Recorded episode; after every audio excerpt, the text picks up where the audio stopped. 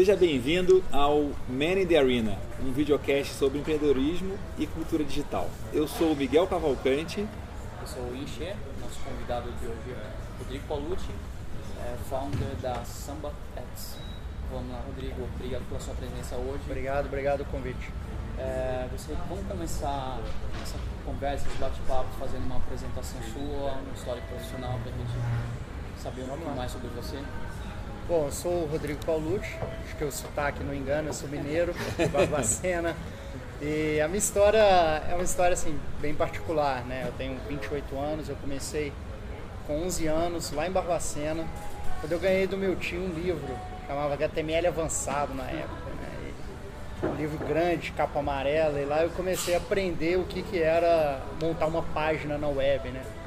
E com 11 anos eu lancei meu primeiro site, ficava naqueles subúrbia, skyscraper, debaixo do Yahoo, com redirecionamento cjb.net. Mas acho que aquilo foi o, o, o, princípio, foi a semente e despertou em mim um, uma paixão por tecnologia que, que eu carrego até hoje, né? E de lá para cá, eu sempre fui aquele tradicional geek que, que adora qualquer novidade tecnológica, gadget. Meus sócios, os meus amigos todos brincam que eu sou o cara dos gadgets, porque eu adoro qualquer novidade, né? E de lá para cá, desde os 11 anos, eu montei o site, montei um script muito famoso de Mirk, na época que o Mirk bombava.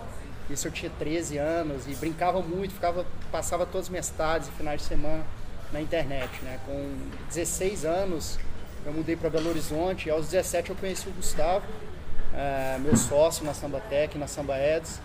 E, e foi uma, uma mudança, uh, foi um dos marcos, né? Da minha vida, porque com 17 anos ele me convidou para montar a Sambatec. Na época, pô, era tudo que eu queria fazer da minha vida, trabalhar com tecnologia. Era um projeto para montar um, uma empresa de joguinhos de celular. É, esquece Android, esquece iPhone. Na época era distribuir joguinho para as operadoras de celular, mas era uma coisa que me motivava muito. Trabalhar com game, e eu era apaixonado, eu sou apaixonado por marketing, o Gustavo também, então o fit foi na hora. E a gente montou a Sambatec. É, hoje são 11 anos de empresa, é, mais de 60 pessoas em Belo Horizonte, o escritório em São Paulo. É, e da Sambatec surgiu a Samba Ads. A gente fez um spin-off, uma operação de mídia que trabalha com distribuição e publicidade em vídeos online há aproximadamente três anos. E a nossa operação fica toda baseada em São Paulo. E uma equipe de desenvolvimento também em Belo Horizonte. É, conta um pouco mais sobre essa experiência e aprendizado aí de fazer spin-off, né? Como é que como é que é a decisão de fazer essa divisão, né? O que que é, e como é que vocês avaliam hoje se ainda existe sinergia, quanto de sinergia e, e até por até por questão de ter sócios diferentes, né? Se você se você até a possibilidade de lá na frente vocês voltarem a competir, né? Como é que é esse processo? Isso é uma é uma experiência única e bacana para a gente aprender com ela de competição não, assim, a, a, as coisas sempre aconteceram muito naturalmente na história da samba, desde todas as mudanças de modelo, pivotadas e, e, e criação do negócio, a gente sempre pensou em montar alguma coisa muito grande, né, que fizesse sentido. E a ideia do, do spin-off surgiu da mesma, da mesma maneira. Eu, fui, eu era o diretor comercial na época da Samba, né, o responsável por toda a carteira de clientes e a gente, dentre os clientes que a gente traba, trabalha e trabalhava, eram muitos clientes de mídia, né? E, e de lá para cá sempre a gente sempre teve o, o, pensamento de montar uma operação voltada para os grupos de mídia que a gente pudesse monetizar e ajudar é, o, o, produto deles, a distribuição de vídeo deles ser mais viável. E a decisão de fazer o spin-off surgiu a partir do momento que o, a área que eu montei dentro da, da minha área, né, dentro do, da, parte comercial, o produto que eu montei passou a ganhar vida e fazer sentido próprio. Né? O que a gente montou, a gente sabia que a gente estava montando uma unidade que em outros países, mercados mais maduros, Estados Unidos, Europa, Ásia, aquilo, aquilo era um business, business por si só. Algumas empresas já tinham até caminhado para fazer a IPO e a gente estava montando um business que poderia em algum momento ganhar vida própria. E foi o que aconteceu. É, a gente, num modelo muito bootstrap, né, de aprendizado, a gente contratou uma pessoa aqui em São Paulo é, começamos a testar o modelo de mídia, existe vida fora do YouTube, as marcas, as agências querem investir em vídeo de qualidade, que não seja um vídeo de gatinho tocando teclado, câmera escondida em carro russo e por aí vai. E a gente viu que tinha um, um, um apelo interessante. É, e a resposta foi super positiva. Quando esse business começou a crescer, eu sentei com o Gustavo, a gente sentou com o conselho da Samba e a gente falou, agora é a hora da Samba Eds caminhar por si só, vamos montar uma empresa. É, eu parti para um, um, um seed funding da, da Samba Ads, a gente conseguiu levantar investimento com investidores locais, é, internacionais, Estados Unidos, Israel, e esse foi o kickoff da operação. É, sobre, a, sobre a sua pergunta em relação a como lidar com, com diferentes sócios, relação é super natural, a Samba Tech é sócia direta da Samba Ads, a gente tem investidores que não são sócios da Samba Tech, mas são sócios do business da Samba Ads. Uhum. Existem algumas peculiaridades que, que a gente teve que formatar no contrato por não ser um venture funding tradicional, né? A gente surgiu de uma empresa corporate, então algumas previsões, provisões a gente teve que montar, mas nada que, que fosse extremamente complexo ou impeditivo.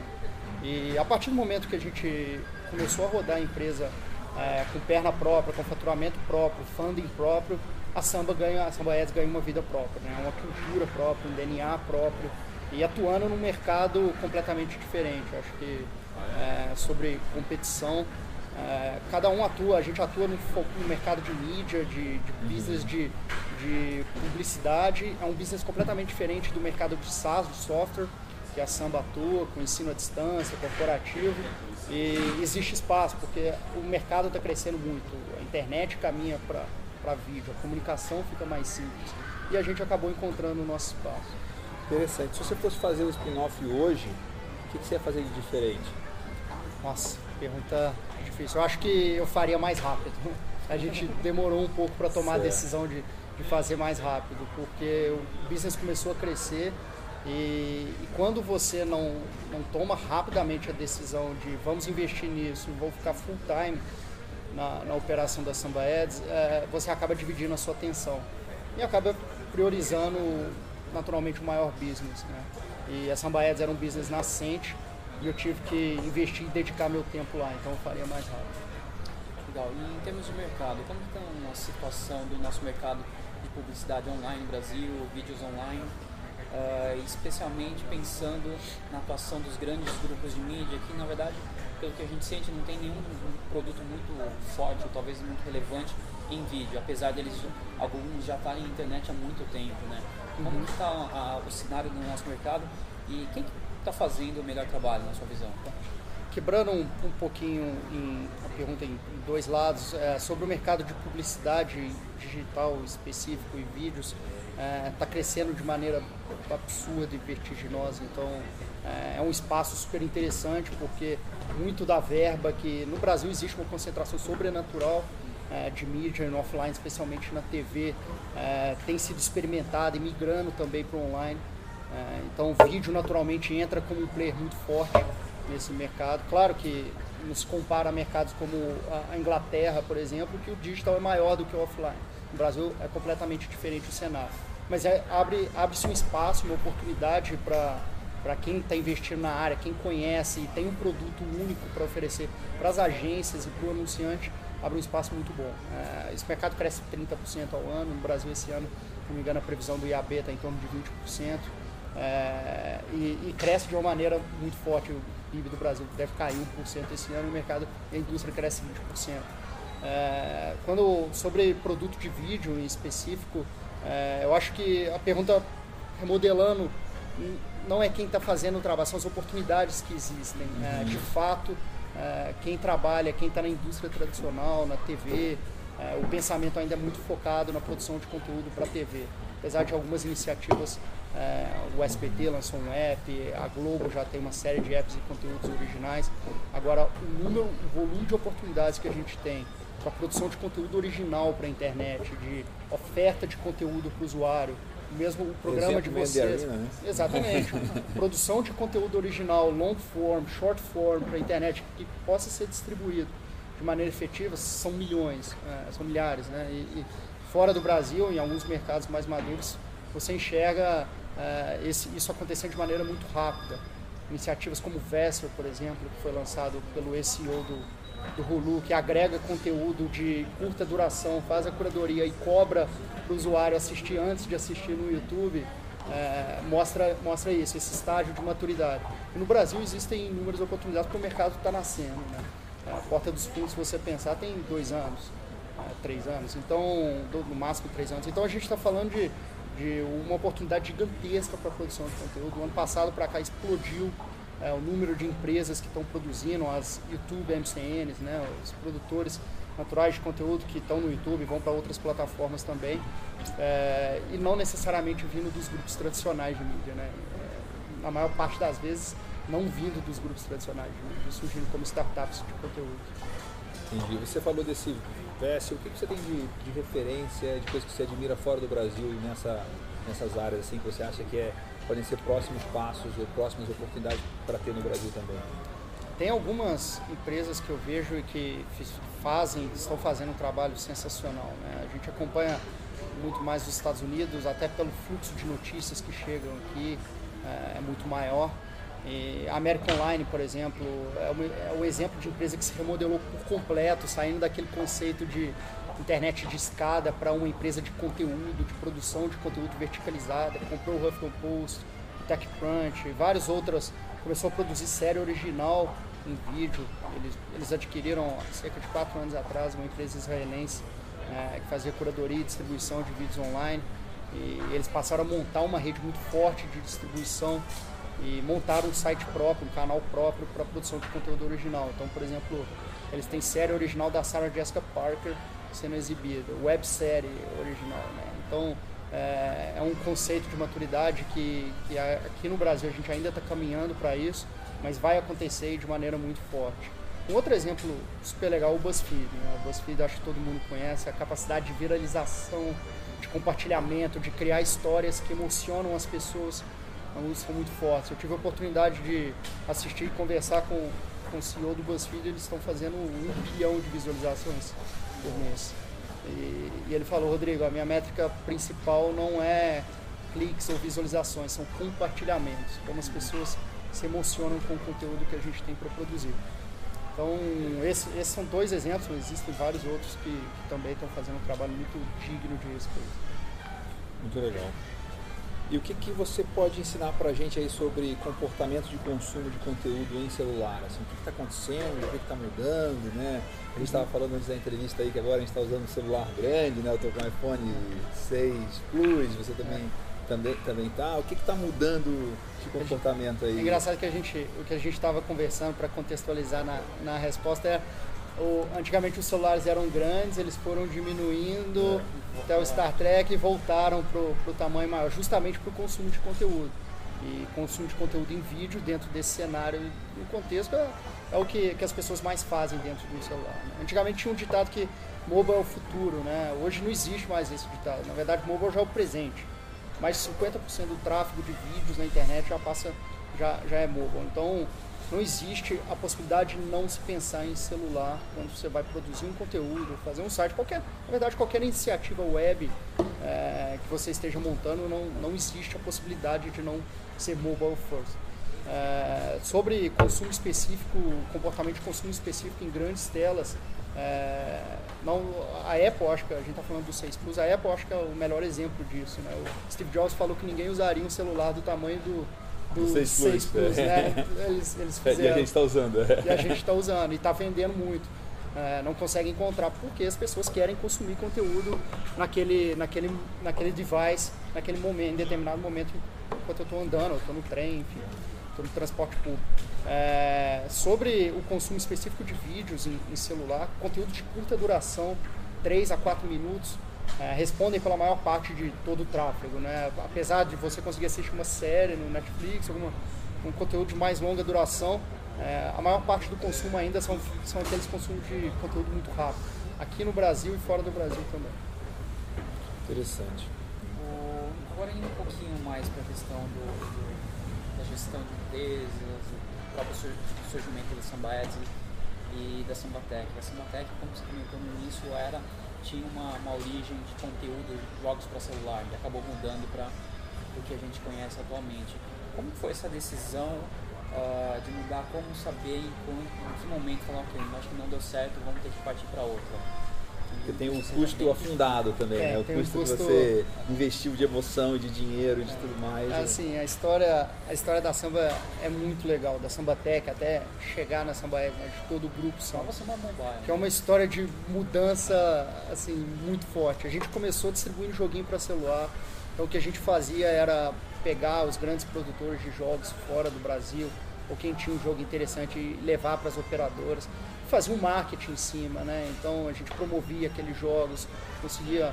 Só que a gente sabia que no fundo a gente era um revendedor, não tinha uma tecnologia agregada, não dependia muito da operadora para conseguir ter sucesso. Mas para uma empresa de três pessoas, e, e, a gente conversava, era eu, Gustavo, mas o pessoal a gente conversava assim, a gente não vai ser uma empresa pequenininha de Belo Horizonte, vai crescer, vai expandir. Sempre teve aquele sonho de fazer algo grande, né? Muito bom. E, e ter o pensamento de construir alguma coisa que fizesse sentido. É, o período de distribuição de joguinhos de celular foi excepcional para a gente conseguir é, capitanear a empresa e, e conseguir capitalizar. Isso? Foi dois anos, três anos.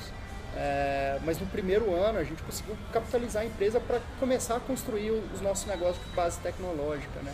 Consegui construir na, na, no início era montar uma plataforma de distribuição de jogos de celular. A ideia era, era brilhante, chamava Combo Games. O que a gente ia fazer? As pessoas na época compravam joguinhos de caixinha, né? Você ia na loja, comprava Age of Empires, comprava dois CDs para jogar. E a nossa estratégia era distribuir aqueles joguinhos que eram comprados na, nas lojas digitalmente. Olha, olha que ideia genial. Vou conversar com a Eidos. com a... Não, era. A gente montou a loja do Combo Games e colocava embaixo do, dos sites de e-commerce, tinha a marca própria. Fala, poxa, as pessoas pagam 120 reais num jogo de caixinha, por que, que elas não pagam 80 e tem esse jogo na hora, distribuição digital? O conceito era perfeito, a execução péssima, horrorosa, pirataria, banda larga muito baixa. Isso em 2005, né? A gente tem que pensar no contexto da época. A gente montou um mega plano de negócios, investimos bastante dinheiro nessa operação e foi um fracasso total. É, mas acho que daí a gente aprendeu muito. A gente estabeleceu uma relação com, com sites de e-commerce, a gente aprendeu que as coisas poderiam dar errado e, e a, gente, a gente precisava matar aquele, aquele projeto. Né? A gente tinha uma lição lá dentro tem uma lição até hoje que é mate o projeto 34. Ou seja, se aquilo não está dando certo, e a gente montou com um propósito específico de conseguir é, romper com a indústria de, de venda de jogos, de, de caixinha, e a nossa, nossa projeto era sensacional, a plataforma morreu, a ideia não funcionou. Só que dali ficou um legado, que era uma plataforma de distribuição digital. A gente entendeu, o grande legado que ficou na nossa cabeça é que o celular era mais um device a gente tinha a oportunidade da web, tinha oportunidade, não existia tablet na época, tinha a oportunidade de ir para o desktop. E a gente pivotou o modelo, nós pivotamos para montar uma plataforma de distribuição de vídeos. E o que deu errado, na verdade, teve muito aprendizado para o um aprendizado, a gente perdeu muito dinheiro, mas, frustração. Mas como é que foi o dia que vocês falaram assim, não, a gente tem que matar esse negócio? Como é que foi esse. Chamou o projeto 34 aí? É, é, já é, foi, o, foi o apelido, que era uma piada, o apelido que a gente montou do, do projeto 34, que era para entender que aquilo era um projeto e a gente deveria partir para uma próxima jogada. A gente tinha uma reunião muito legal, que era uma reunião semanal, que era a empresa inteira. Isso, a empresa tinha seis pessoas, né? Então, vinha o cara do financeiro, vinha o cara da tecnologia, vinha eu, o Gustavo, e, e ali a gente entendeu que a gente pegou, colocou no, no, no, no papel mesmo quanto a gente investiu, quanto a gente estava gerando de receita com aquele projeto que não dava nem 10 mil reais. E a gente falou, ou a gente mata isso daqui, ou isso vai drenar todo o dinheiro da samba, da empresa. Porque lembrando que a gente ainda tinha operação de distribuição de joguinhos de celular na época, e a gente precisava matar aquela operação para conseguir prosperar, né? E ela estava drenando muito dinheiro. Mas dali ficou um legado, e o legado foi, vamos distribuir vídeos. A gente montou, conseguiu pivotar e, adaptar a plataforma para rapidamente distribuir vídeos, ao invés de fazer o streaming de vídeos. Tinha algumas tecnologias download progressivo, streaming. É, nós adaptamos a plataforma e conseguimos emplacar dentro dos grupos de mídia, né? Band, SBT e por aí foi. É, na verdade, até não está exatamente aqui na pauta, mas uh, essa, em que momento dessa, dessa história que entraram os investidores? A gente, os investidores entraram uh, quando a gente estava montando uma plataforma de vídeo, adaptando a plataforma de games para vídeo. Uh, ali a gente entendeu que o futuro da internet iria passar por vídeos online. É, na época, as pesquisas indicavam isso, a Cisco era uma empresa que sempre apostou muito em vídeo para vender mais roteador e a gente via que o caminho, o futuro ia caminhar por vídeo. O YouTube tinha acabado de ser vendido para a Google, é, na época 1,6 bilhões de dólares. Uou, tem um mercado gigantesco. E a gente percebeu que os grandes grupos de mídia precisavam de uma solução para distribuir o próprio conteúdo que eles produziam 24 horas por dia, né? E, pô, por que não montar o YouTube que vai estar por trás das grandes empresas, ser o fornecedor da tecnologia, já que a gente tem esse, essa tecnologia pronta, adaptada e com grande potencial. E aí a gente bateu na porta da Band, que foi o primeiro cliente para essa solução. Na época eles estavam montando projeto de um site novo. É, e a gente conseguiu emplacar o nosso, nosso produto de streaming de vídeo. Claro, o MVP do MVP, assim, é, lembro que no dia da apresentação você tinha que percorrer um caminho crítico né, para mostrar é, o produto funcionando. E a partir do momento que a gente conseguiu a validação dos clientes, eu tenho interesse, vamos seguir, eu tenho muito conteúdo, eu vou levar esse conteúdo para a internet, a Band. A Band. Ah, eu, eu, eu, lembro desse, desse é. processo aí. E assim, foi fantástico, porque ali a gente falou, a gente viu que tinha uma oportunidade real, clara e muito grande pela frente. E perseguimos aquilo, né? Muito bom. É, voltando agora para o Samba Ads, né? É, que estratégia de marketing que vocês usaram que mais deu certo? Assim, tem algum case da própria empresa que você pode compartilhar com a gente tem, tem. de aprendizado? A gente sempre trabalhou de forma muito proativa para tanto encontrar os melhores produtores de conteúdo e, e distribuir esse conteúdo dos produtores, mas também com as agências e com os anunciantes para mostrar que existe é, um inventário diferenciado que eles possam investir. Né? E, por incrível que pareça, uma das estratégias que mais funcionou com a agência foi quando a gente resolveu montar um café da manhã dentro das agências para mostrar o que existe de, de novidade do nosso produto, quais são as possibilidades de anúncio, como que o anúncio, o usuário pode interagir com os anúncios, é, quais são as métricas que a gente consegue entregar. É uma espécie de samba day. E você do, faz dentro de uma agência só? Dentro de uma pra agência. ela específica? Para ela especificamente. É montado todo um, um programa para ela do seu cliente. dentro da casa do, do, cliente. A gente, a gente herdou esse, esse conceito, na verdade, da Samba Tech, é uma outra estratégia que a gente monta, que é o Samba Day, que a gente o dia de samba, né? A gente traz o cliente para dentro da samba, leva para Belo Horizonte, mostra como ele passa um dia inteiro para conhecer a estrutura da samba é, em Belo Horizonte. Aí tem reunião agendada com todas as áreas, etc. E a gente resolveu fazer um, um dia de samba é, às avessas, né? levar a samba para dentro Legal. das agências e mostrar. Então a gente reúne toda a equipe de planejamento, mídia é, e faz um, um show lá para mostrar o que, que tem, o que, que dá para fazer, as possibilidades de segmentação, de entrega de produto e funcionou muito bem. A receptividade super alta, porque na verdade você está conseguindo trazer e mostrar uma, uma novidade ali para a agência. Né? Legal, e isso do, do, ponto de vista, na verdade, dos seus clientes, os anunciantes, as agências, né? Exato. E do lado da, da distribuição, que você tem que. Você Do tem, site. é, dos sites que vão fazer parte dessa rede. Tá. Como você costuma captar? O que funciona bem? A gente, a gente montou um blog, que é o blog do, do produtor de conteúdo, né? que a gente coloca dicas diárias de como ele deve conseguir editar, produzir, né? distribuir esse conteúdo. Aí é um, uma estratégia muito de marketing de conteúdo, né? de geração de lead inbound, de maneira inbound. É, a nossa estratégia é captar o máximo de sites possível é, e a gente produz muito conteúdo para esse produtor. Ele é muito carente de informação. O que, que eu consigo fazer? Como que eu consigo adaptar o meu conteúdo para o Vine, por exemplo, para o Instagram? É, como que eu consigo fazer com que o meu conteúdo seja acessível multiplataformas? Então a gente dá desde eu produzo conteúdo desde aquele conteúdo de topo de funil, quanto eu consigo ganhar com vídeos online, qual que é o potencial de distribuição, como que eu faço meu vídeo bombar na internet, esse é o grande desafio do produtor, né? E até conteúdos mais técnicos, é, como transformar um vídeo de 1080 de Full HD para 240 para ser adaptado para pequenas telas, telas em celulares. Então a gente começou a produzir uma série de conteúdos e ativar esses conteúdos com a comunidade né, de, de produtores de conteúdo. E tem dado super certo. Né? Muito legal. O que, que você tem de recomendação e dica para startup que trabalha em B2B como vocês? Assim, o que, que, que, você pode, o que a gente pode aprender com você sobre é, comercialização, marketing, vendas em B2B? Interessante a pergunta porque B2B agora virou, virou sexo, né? É, a moda é. agora é B2B. Há uns três anos atrás, é, você ia conversar com um VC ou falar que você trabalha com B2B, acho que era praticamente enxotado, né? É, bom, trabalhar com B2B acho que é um desafio diário, é um ciclo de venda uh, bem mais longo que a maior parte dos produtos B2C. É, você precisa trabalhar o cliente, tem um ciclo longo de educar, evangelizar, mostrar a vantagem do produto. E é muito mais do que o produto. Na verdade, quando uma empresa está te comprando, ela está comprando também a figura do, do, vendedor e da confiança que você transmite para ela. Ela não está comprando só o produto, né? ela está comprando a confiança que a empresa transmite. E a IBM é, é, é, é a cara fazer isso, né? Quem, ninguém nunca foi demitido por comprar IBM, IBM né? né? O clássico. Autoridade. Né? E esse é um desafio para startup. Como você consegue mostrar confiança, segurança? É tudo que uma startup não tem segurança, né? É, para vender, para né? vender B2B.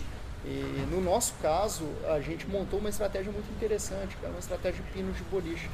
É, atacar por indústria. Né? A nossa primeira indústria foi a indústria de mídia para vender o software. E a gente procurou os líderes dessa indústria. Então, quando a gente fechou com a Band, uma das maiores emissoras, os maiores grupos de mídia do Brasil, a coisa vai com o pino de boliche, vai derrubando os outros pinos, né? Ah, se ele usa, se a Band usa, eu também uso. O grande desafio é romper a barreira do primeiro cliente.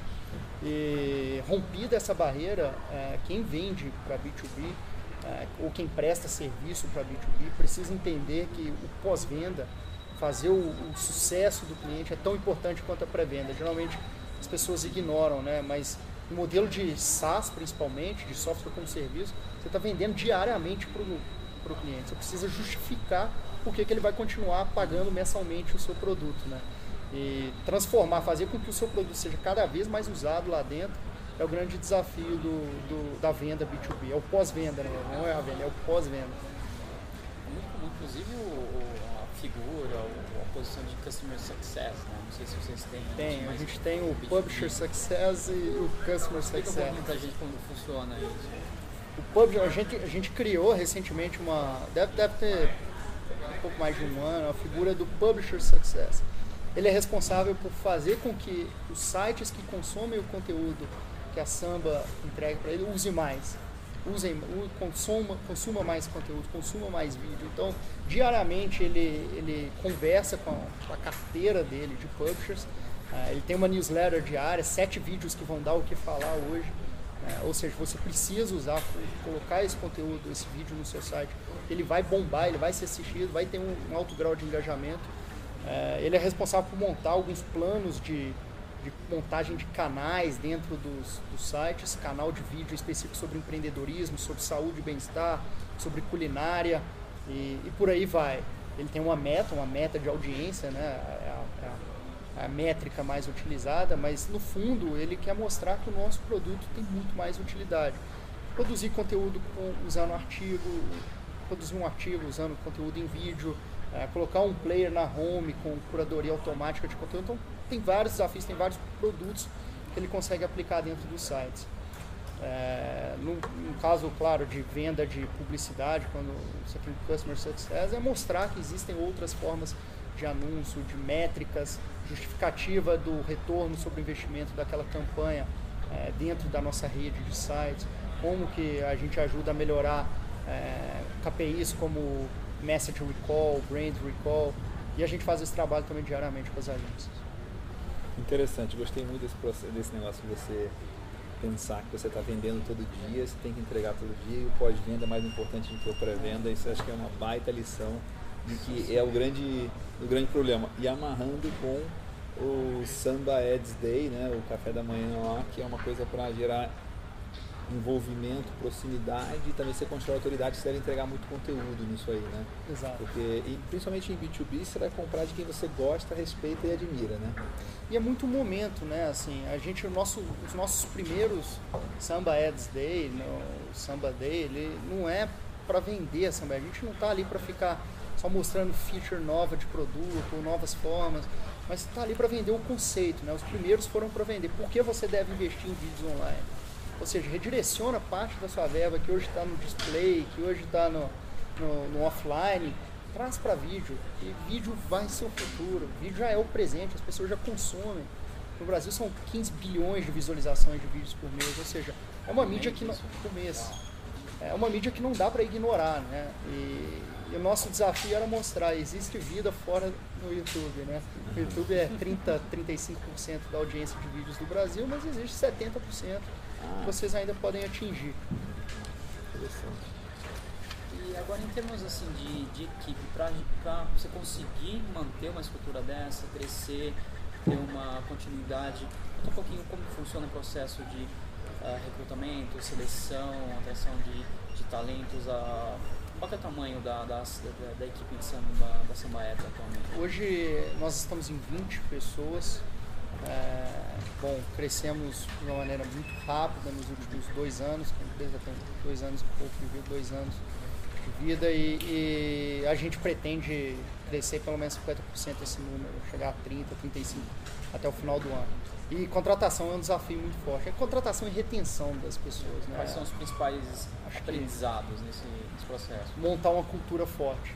Acho que as pessoas, os, os, grandes talentos, as pessoas se motivam não é pelo dinheiro, elas se motivam por um projeto, por, um, por uma visão de um negócio que você está construindo, né? Pela sensação de falar, eu faço parte de construir isso aqui. A gente conseguiu trazer talentos de grandes empresas, grandes grupos de mídia no Brasil, Brasil até fora do Brasil, é, para participar e entrar dentro do projeto, tanto na Samba Eds quanto na Samba Tech, né? E, claro, os erros acontecem, acho que a gente aprendeu muito dentro desse processo que contratar certo é o mais importante. Se você erra no processo de contratação, isso depois vira uma bola de neve, porque você vai perder tempo, você vai perder dinheiro. E eu sempre falo isso dentro da Samba, que é, uma startup do nosso tamanho, do nosso porte, ela, ela funciona como um, um, um time de vôlei, né?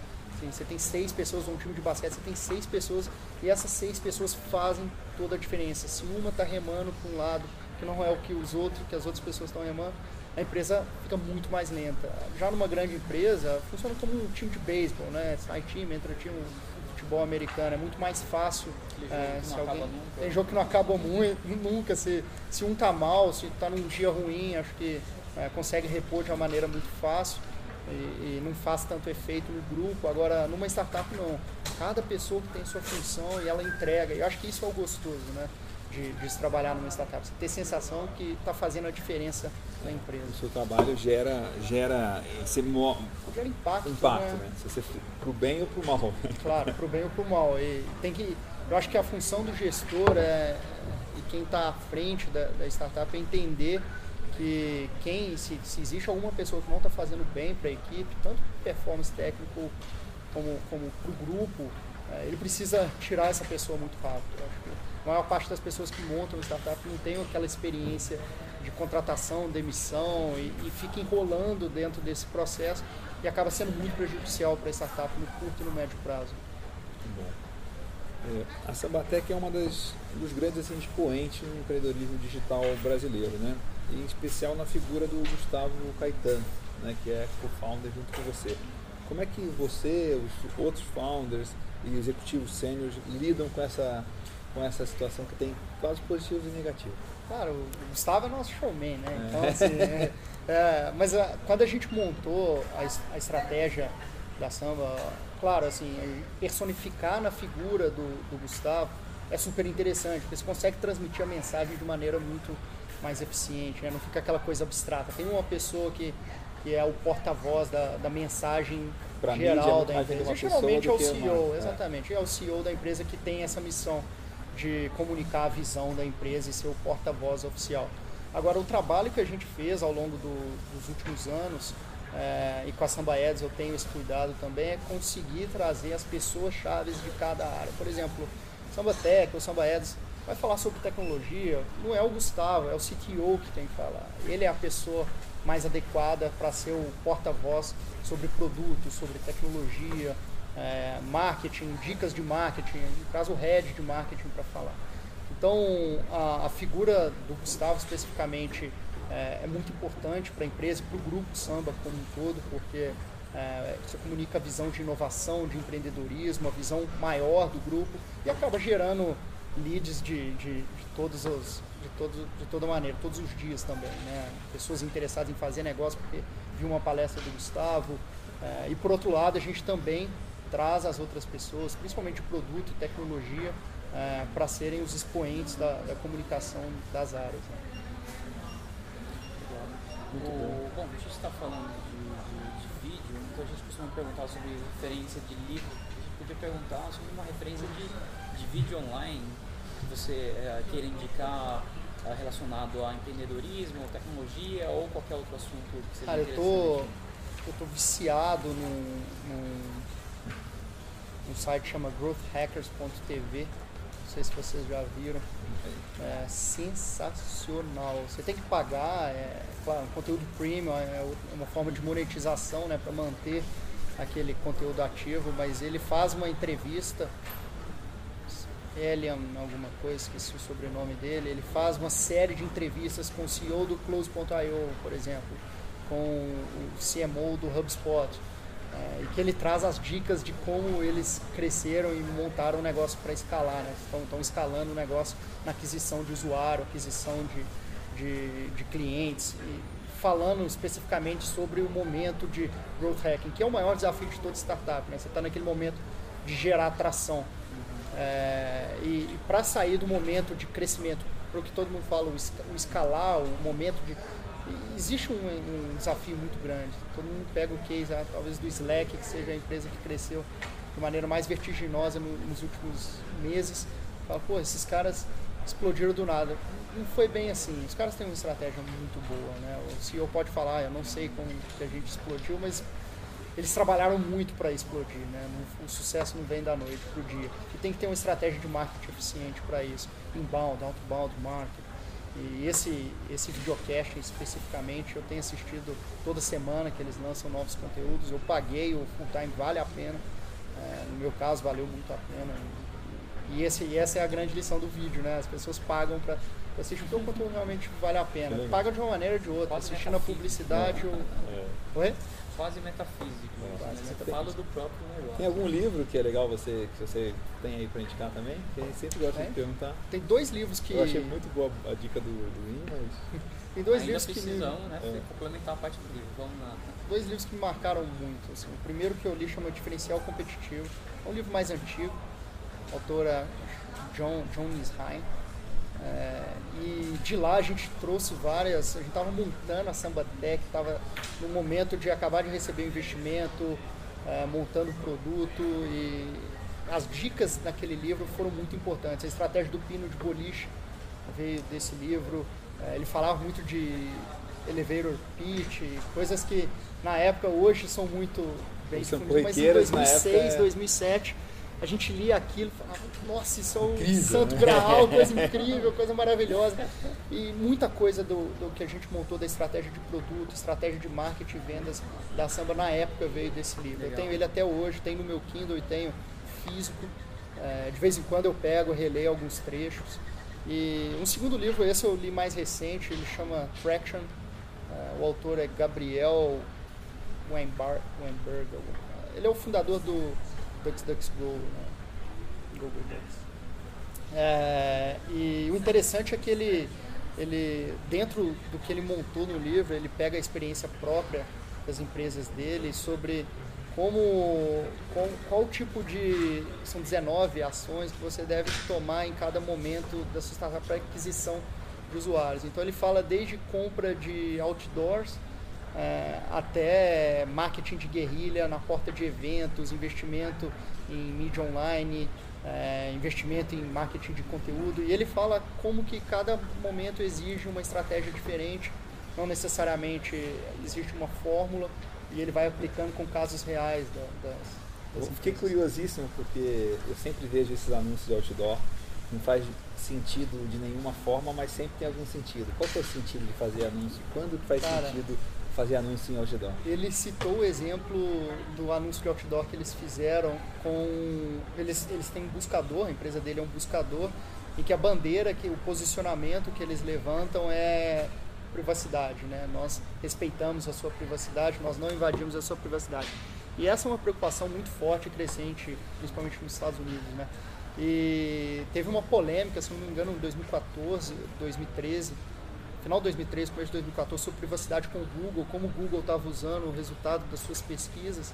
Os caras compraram um outdoor em São Francisco inteiro, perto do, da sede do Google em Mountain View, uh, falando, nós respeitamos a sua privacidade. E, bom, aquilo repercute de uma maneira fenomenal, porque eles compraram os outdoors nos lugares certos, na cidade certa, no polo certo.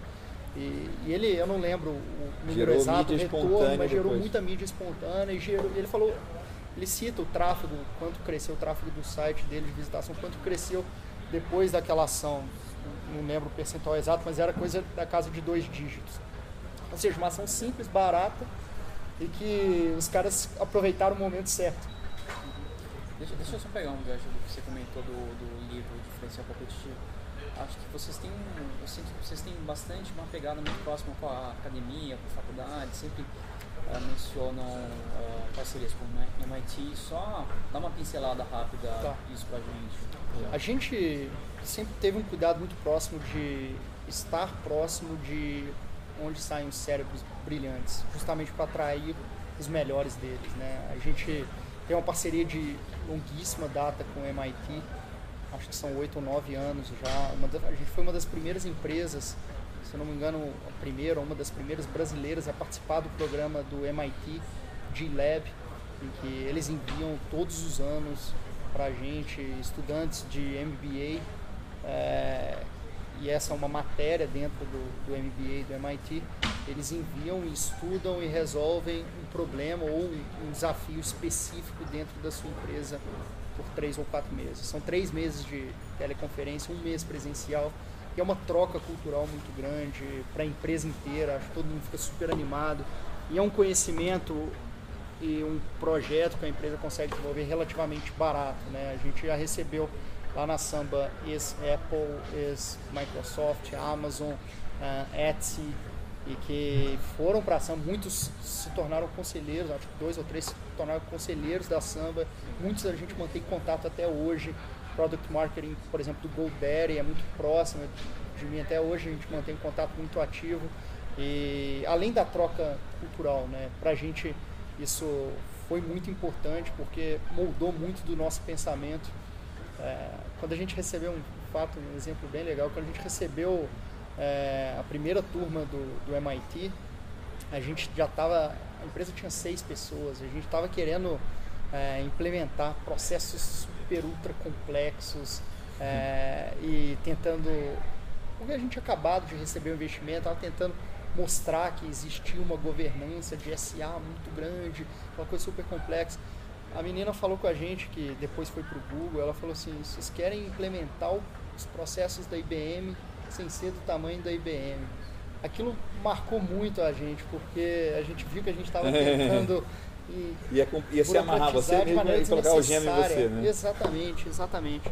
E esse tipo de, de lição é o que fica, o legado muito legal. Né? A gente tem parceria também com o FMG, com outras universidades. A, a Samba Tech em Belo Horizonte, a, a- a toda a equipe técnica da Samba Eds também fica lá no prédio do BH Tech, que é do lado da UFMG, bem próximo, e é uma iniciativa da própria UFMG. É, isso tudo para atrair talento, né? Acho que é muito importante você ter as melhores pessoas trabalhando com você. Legal, bacana.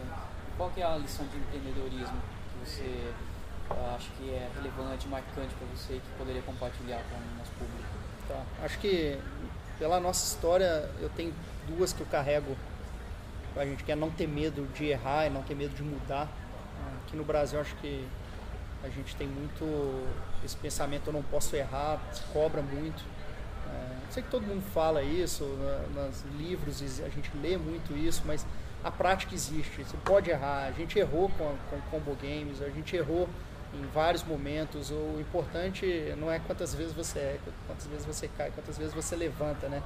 E, e quantas vezes você consegue mudar até acertar. Nós mudamos o modelo da, da Samba Tech três vezes. A Samba Eds também mudou. E não tem problema nenhum em mudar, é, desde que aquilo é, traga, um, traga um futuro melhor para a empresa. Né?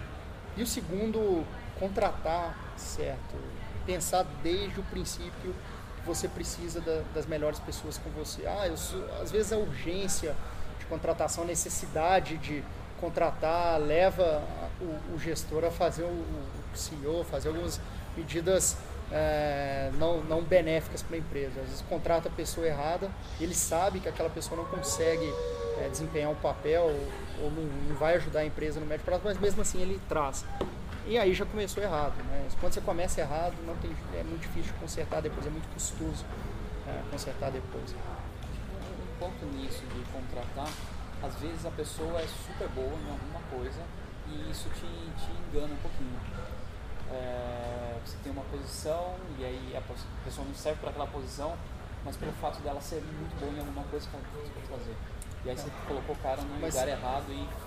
Por isso que eu busco, na verdade, quando estou contratando uma característica que é a capacidade de adaptação. Uhum. Então, numa startup as funções mudam né, de maneira muito rápida. Então você contrata um, uma pessoa para o marketing, por exemplo, você está esperando que a pessoa vai fazer comunicação, PR, design, etc. Seis meses depois a necessidade passou a ser growth hacking, geração de lead inbound, ou seja, é uma necessidade completamente diferente, que o recurso é escasso, às vezes você não consegue contratar pessoas específicas, especificamente para aquelas funções, é, mas ela precisa desempenhar. E se for uma pessoa que não consegue se adaptar ou não tem esse pensamento de eu quero aprender, eu quero consumir, um pouco autodidata, autodidata nesse sentido, né? conseguir ler, adaptar e construir, fica muito difícil depois. Muito bom. A gente gosta de encerrar essas entrevistas, essas conversas, pedindo para você, para a gente sair do falar e ir para o fazer, que é convidar você a, a desafiar quem está assistindo o vídeo. Né? Desafiar um desafio que seja implementável no, no, curto prazo, então vamos ver se ela comece a colocar em prática até o final da semana que vem. Para ser desafio tem que tirar da zona de conforto e tem que ser alguma coisa que você acredita que se ela fizer, ela vai se tornar uma pessoa melhor, um profissional melhor, um empreendedor melhor? Bom, acho que essa então vai para quem está começando, né?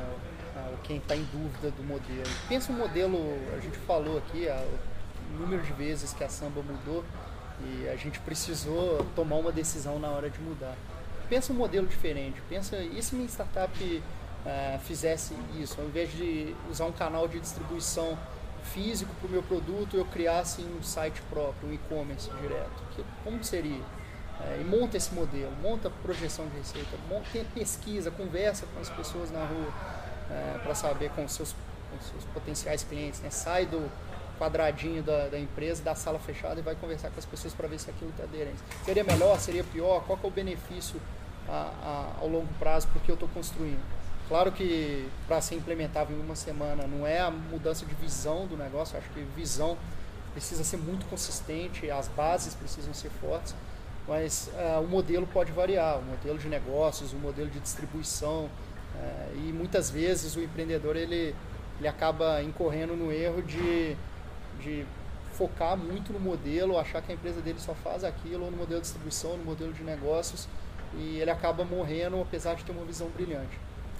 Acho muito legal isso. Eu lembrei do Derek Sivers, né, do Anything You Want, uhum. que ele cita um professor de música dele, não sei se de violão ou de canto, que o exercício que ele fazia era que ele tinha que cantar ou tocar a mesma música em diversos formatos, em diversos jeitos. Né? Então, rápido, devagar, é, falando igual uma pessoa determinada, falando igual outra, tom de voz e tal. E aí ele falou, pô, eu aplicava isso para o meu negócio, assim, agora eu vou fazer o meu negócio como se eu não tivesse funding nenhum. Como é que ia ser? Se eu tivesse 10 milhões de funding, se eu não pudesse gastar em anúncios, se eu pudesse, só pudesse usar essa forma. E aí era uma maneira dele se forçar a exercitar, pensar em diversos modelos. E né? variando Muito legal. Né, o modelo. Você falou de funding, né? tem muita empresa que acaba recebendo funding e gasta exageradamente, né? a gente, eu, eu sou mineiro, mineiro é pé atrás, né? Bem conservador. e, pô, é, os meus investidores até falam isso, a gente investe, claro, é, o, o dinheiro ele não entra para ficar na conta, mas a gente investe estritamente o necessário para crescer e com pensamento lá na frente, né? Com onde que investindo aqui, onde que eu vou chegar. É, não dá para investir em absolutamente tudo, querer fazer tudo ao mesmo tempo, porque não sai, as coisas não saem. A realidade ela é muito diferente da teoria, né, do PowerPoint, do, do planejamento financeiro que você faz. Muito legal, puxa vida. É, obrigado, Rodrigo. Muito bom ter você aqui com a gente. Obrigado, eu que agradeço. Obrigado, foi incrível. Obrigado.